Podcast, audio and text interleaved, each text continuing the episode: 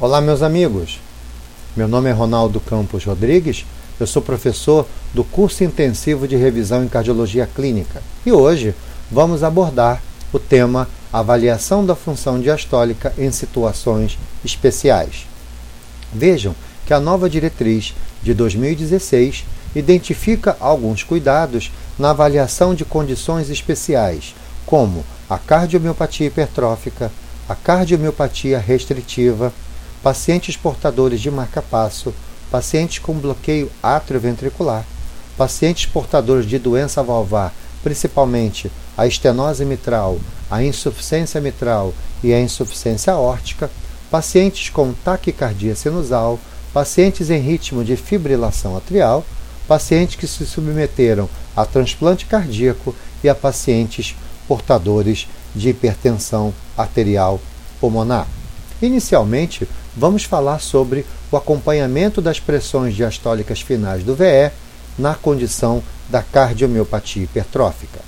A diretriz chama atenção que nessa apresentação devemos avaliar quatro variáveis ecocardiográficas. A primeira é a relação E sobre a linha média.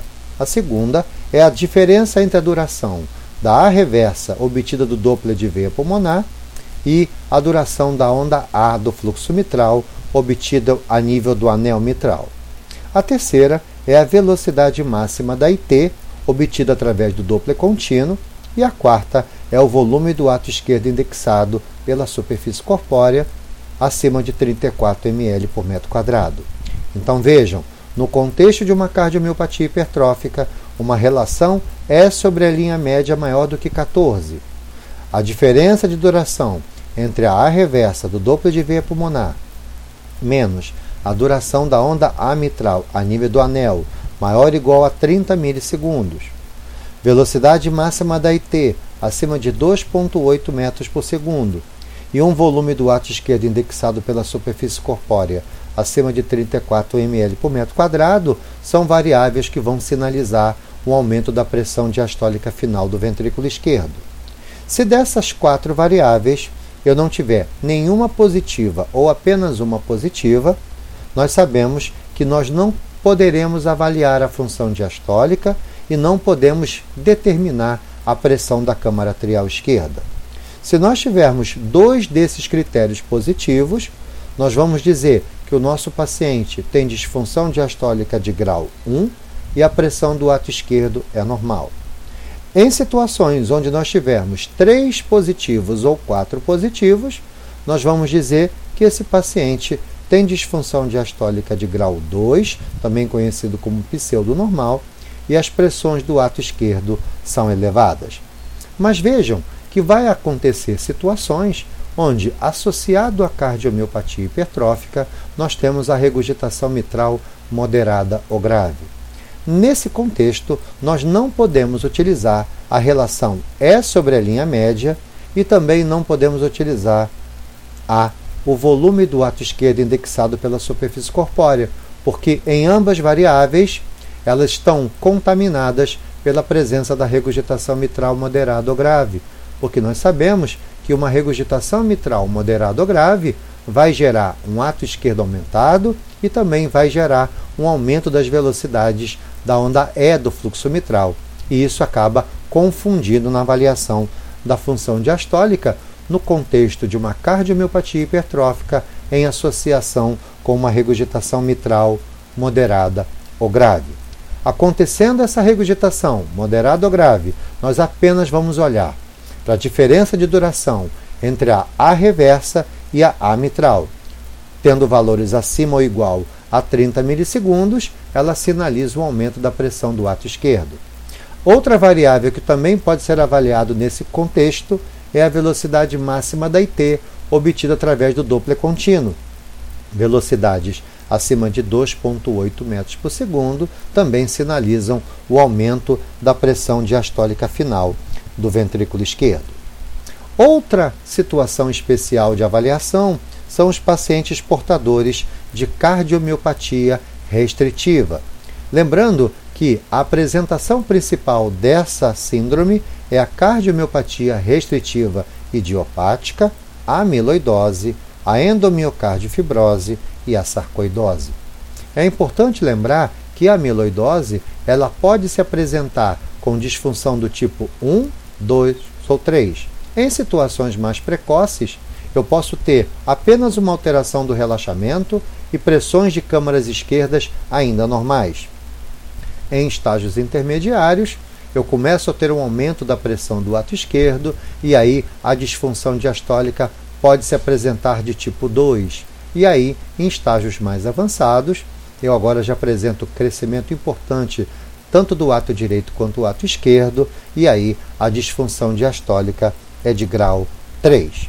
Lembrando que o Doppler tecidual vai ser muito importante na avaliação da cardiomiopatia restritiva, pois nós sabemos que uma das maneiras de se diferenciar a cardiomiopatia restritiva da pericardite constritiva é avaliar a velocidade da onda hemiocárdica no anel mitral lateral e septal. Na pericardite constritiva, devido a uma diminuição da movimentação do anel mitral lateral, a onda E-miocárdica do anel lateral apresentará velocidades menores do que as velocidades da onda E-miocárdica do anel mitral septal. Vejam, na cardiomiopatia restritiva, a diretriz chama atenção de quatro variáveis que vão identificar um aumento da pressão diastólica final do ventrículo esquerdo. Primeiro, um fluxo mitral evidenciando uma relação E sobre A maior do que 2,5. A segunda variável foi o tempo que desacelera a onda E mitral menor que 150 milissegundos. A terceira variável é o tempo de relaxamento isovolumétrico menor que 50 milissegundos. E, utilizando o Doppler tecidual tanto no anel mitral septal e lateral, nós vamos identificar velocidades de onda E miocárdica muito baixas, em torno de 3 a 4 centímetros por segundo. É importante lembrar que a técnica do speckle tracking também nos ajuda a identificar a amiloidose, pois sabemos que ao se estudar a deformação longitudinal desses pacientes, nós encontramos taxas de deformação longitudinais totalmente normais nos segmentos apicais, e os segmentos médios e basais apresentam taxas patológicas. Isso é conhecido como apical sparing. Vejam, a diretriz também chama atenção de como diferenciar a pericardite constritiva da cardiomiopatia restritiva através de um fluxograma. A primeira coisa a fazer nesse fluxograma é identificar a relação E sobre A e avaliar o tamanho da veia cava inferior. Se eu tiver uma relação E sobre A maior que 0,8 e uma veia cava inferior dilatada, eu preciso olhar com cuidado para o movimento anormal do septo interventricular com a fase respiratória. Veja, se eu tiver um movimento anormal do septo interventricular com a respiração, isso fala a favor da pericardite constritiva. Mesmo que eu não tenha essa movimentação, mas se você achar que pode ser um caso de pericardite constritiva, esse paciente vai precisar ser avaliado por uma outra técnica diagnóstica. Se eu tiver o movimento anormal do septo com a respiração, eu vou agora avaliar a velocidade da onda E no anel mitral septal. Se a velocidade da onda E no anel mitral septal for maior do que 8 cm por segundo, nós sabemos que estamos de frente para a pericardite constritiva. Se eu tiver uma onda septal menor do que 6 cm por segundo, eu estou de frente da cardiomiopatia restritiva.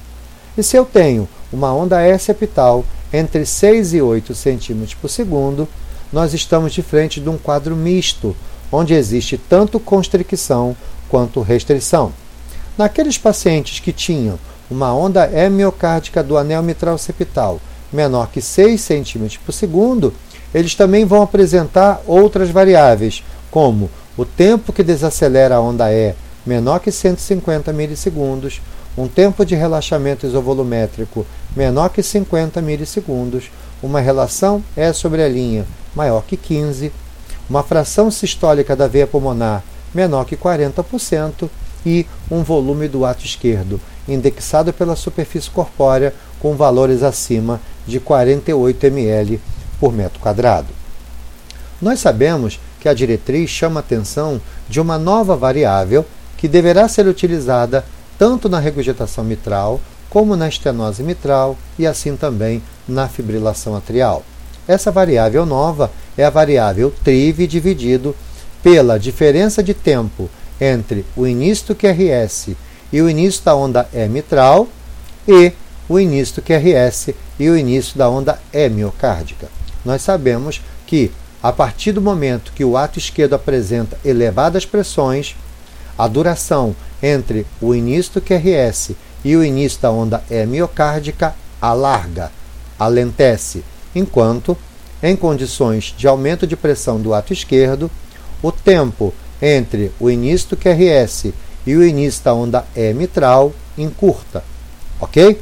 Então, essas variáveis deverão ser utilizadas no contexto da regurgitação mitral e da regurgitação aórtica. Vejam que, ao se avaliar pacientes portadores de estenose valvar mitral, nós sabemos que as velocidades da onda E e as velocidades da onda A, elas podem avaliar de maneira errônea a função diastólica. Da mesma maneira, a dinâmica do anel mitral pode estar prejudicada em presença de estenose valvar mitral. Mas vejam, não é somente a estenose mitral que pode prejudicar a avaliação da função diastólica através do uso do fluxo mitral. Nós sabemos que outras patologias que também geram obstrução ao esvaziamento do átrio também gerarão problemas, assim como um grande tumor no ato esquerdo, paciente com prótese em posição mitral, paciente com triatriaton e pacientes portadores da estenose mitral congênita, também conhecida como estenose mitral em paraquedas. Nessas situações, a diretriz chama atenção que o TRIV menor que 50 milissegundos será um marcador de grande confiança na identificação da pressão diastólica final do VE aumentada. Outra coisa importante é lembrar que nas situações onde existe estenose ao esvaziamento do ato esquerdo, nós não podemos utilizar a relação E sobre a linha para inferir as pressões da câmara atrial esquerda. Então, a diretriz chama atenção de três variáveis que vão sinalizar o aumento da pressão do ato esquerdo na presença de estenose valvar mitral. A primeira dela é o tempo de relaxamento isovolumétrico dividido pelo tempo E sobre a linha menor que 4.2. Observe que em condições onde não há estenose valvar mitral, a pressão diastólica final do VE é igual à pressão do ato esquerdo. No paciente com estenose mitral, isso não acontece. Então, essas variáveis, na verdade, vão identificar o aumento da pressão diastólica final do VE elevadas. Isso é muito importante. A velocidade da onda A mitral, quando ultrapassa 1,5 cm por segundo, também sinaliza o aumento da pressão diastólica final do ventrículo esquerdo no contexto da estenose mitral. Um TRIV menor que 60 milissegundos também apresentou uma alta especificidade na avaliação da elevada pressão diastólica final do VE no contexto de uma estenose mitral. Na presença da regurgitação mitral, a diretriz chama atenção de quatro variáveis que vão sinalizar o aumento da pressão diastólica final do ventrículo esquerdo.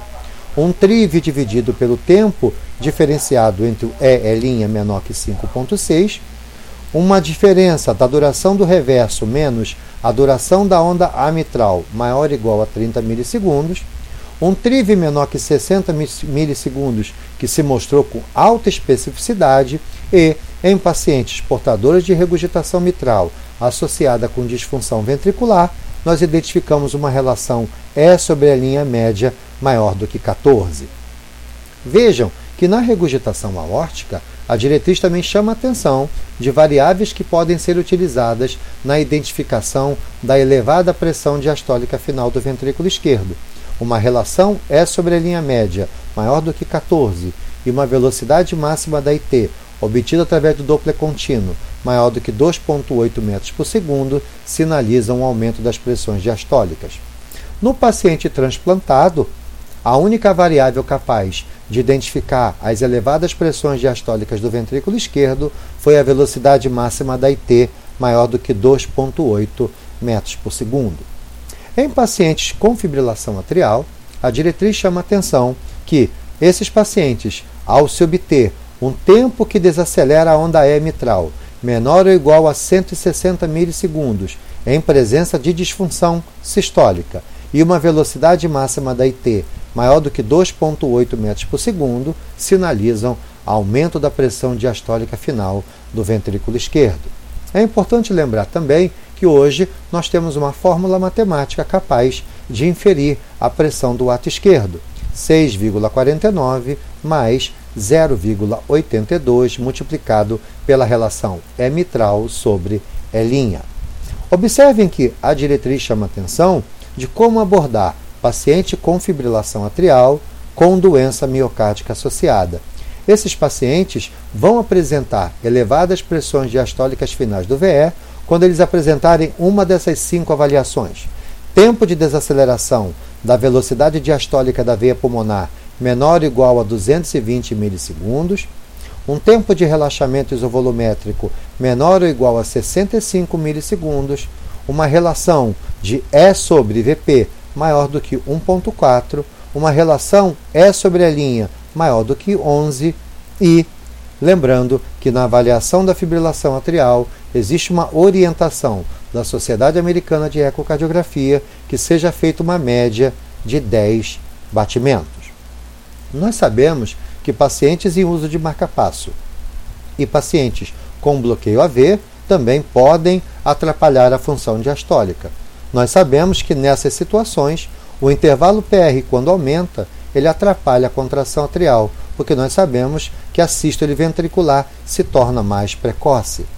Lembramos que temos uma acurácia bem menor no estudo das velocidades do anel mitral, principalmente no bloqueio de ramo esquerdo, no paciente portador de marcapasso e os pacientes em terapia de ressincronização cardíaca. Importante chamar que a partir do momento que o intervalo PR se encontra entre 220 e 320 milissegundos, o fluxo mitral identifica a fusão das ondas E e A. Lembrem que também, ao se estudar pacientes com taquicardia sinusal, três variáveis identificavam a pressão diastólica final elevada, a primeira foi um tempo de relaxamento isovolumétrico menor ou igual a 70 milissegundos. A segunda, uma relação E sobre a linha acima de 14. E a terceira, uma fração de enchimento sistólico da veia pulmonar menor ou igual a 40%. Lembrando que a ACE, a Sociedade Americana de Ecocardiografia, ela validou, autorizou a que nós possamos realizar a relação EA no batimento compensatório prematuro. E lembrando também que existe uma fórmula para se avaliar a pressão do ato esquerdo em situações de taquicardia sinusal. A fórmula é 1,55 mais 1,47 multiplicado pela relação E sobre a linha. Outra coisa importante que a diretriz chama atenção é na avaliação das pressões diastólicas finais em pacientes com hipertensão arterial pulmonar. Nos pacientes que a pressão de território pulmonar aumentou por causa cardíaca, a relação é sobre a linha lateral, maior do que 13, sinaliza o aumento da pressão diastólica final do VE. Pacientes que apresentam hipertensão pulmonar de causa não cardíaco, a gente identifica uma relação E sobre a linha lateral menor que 7. Nós sabemos que muitas vezes precisamos colocar o nosso paciente diastólico no conhecido teste de estresse diastólico. E durante esse teste, nós vamos avaliar quatro variáveis importantes: relação E sobre a linha média, relação E sobre a linha septal, velocidade máxima da IT e a velocidade da onda E mitral a nível do anel septal. Se a minha relação E sobre a linha média for maior que 14, se a minha relação é sobre a linha septal maior que 15, se a velocidade máxima da IT for maior do que 2,8 metros por segundo, e se a velocidade da onda E septal for menor que 7 cm por segundo, isso sinaliza o aumento da pressão diastólica final durante o exercício. E vejam que a diretriz chama atenção que nessa avaliação do teste de estresse diastólico, uma das variáveis de grande importância é o comportamento da E' em comparação entre o repouso e o esforço e o comportamento da velocidade máxima da regurgitação tricúspide, também comparando a parte de repouso e esforço físico.